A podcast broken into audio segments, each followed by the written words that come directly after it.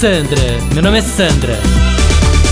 Gente, posso falar? Fiz um curso de pão incrível com a Fê, minha amiga. No fim do curso ganhei um levão original do Tartini Bakery de São Francisco pra levar pra casa. Só que agora eu me liguei que esse negócio de ter que ficar cuidando de um fermento natural igual se fosse um filho é uma baita de uma chatice.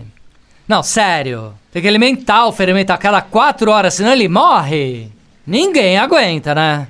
Não, fora que se for viajar, tem que levar o fermento, aí bota na geladeira, tira da geladeira, bota na geladeira. Falei, quer saber? Vou contratar uma babá só pra cuidar do meu levan. Ah, parece maluca, né? não, sério. Se eu contratar uma babá pra cuidar do meu filho, não vou contratar uma babá pra cuidar de uma colônia de bactérias que tem que tratar que nem filho? Óbvio que vou, né?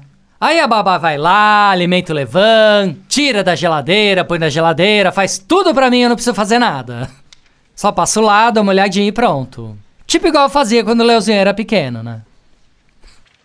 Ah, parece maluca, né? não, mentira, né? O Leozinho pegava no colo de vez em quando, tá? Só tinha nojo quando ele vomitava em mim, mas tudo bem, né? Aquele cheiro de leite azedo que fica na roupa. Ugh. Gente, falando em leite azedo, podia começar a fazer um iogurte natural também, né?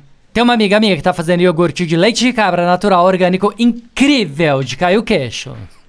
Aí, ó, pronto. Mais uma pra minha babá do Levan cuidar, tá vendo? Falei que era super útil uma babá de Levan? Sandra na quarentena tá super natureba, tá? Sandra, meu nome é Sandra. Chuchu Beleza! Quer ouvir mais uma historinha? Então acesse youtube.com barra chuchu beleza.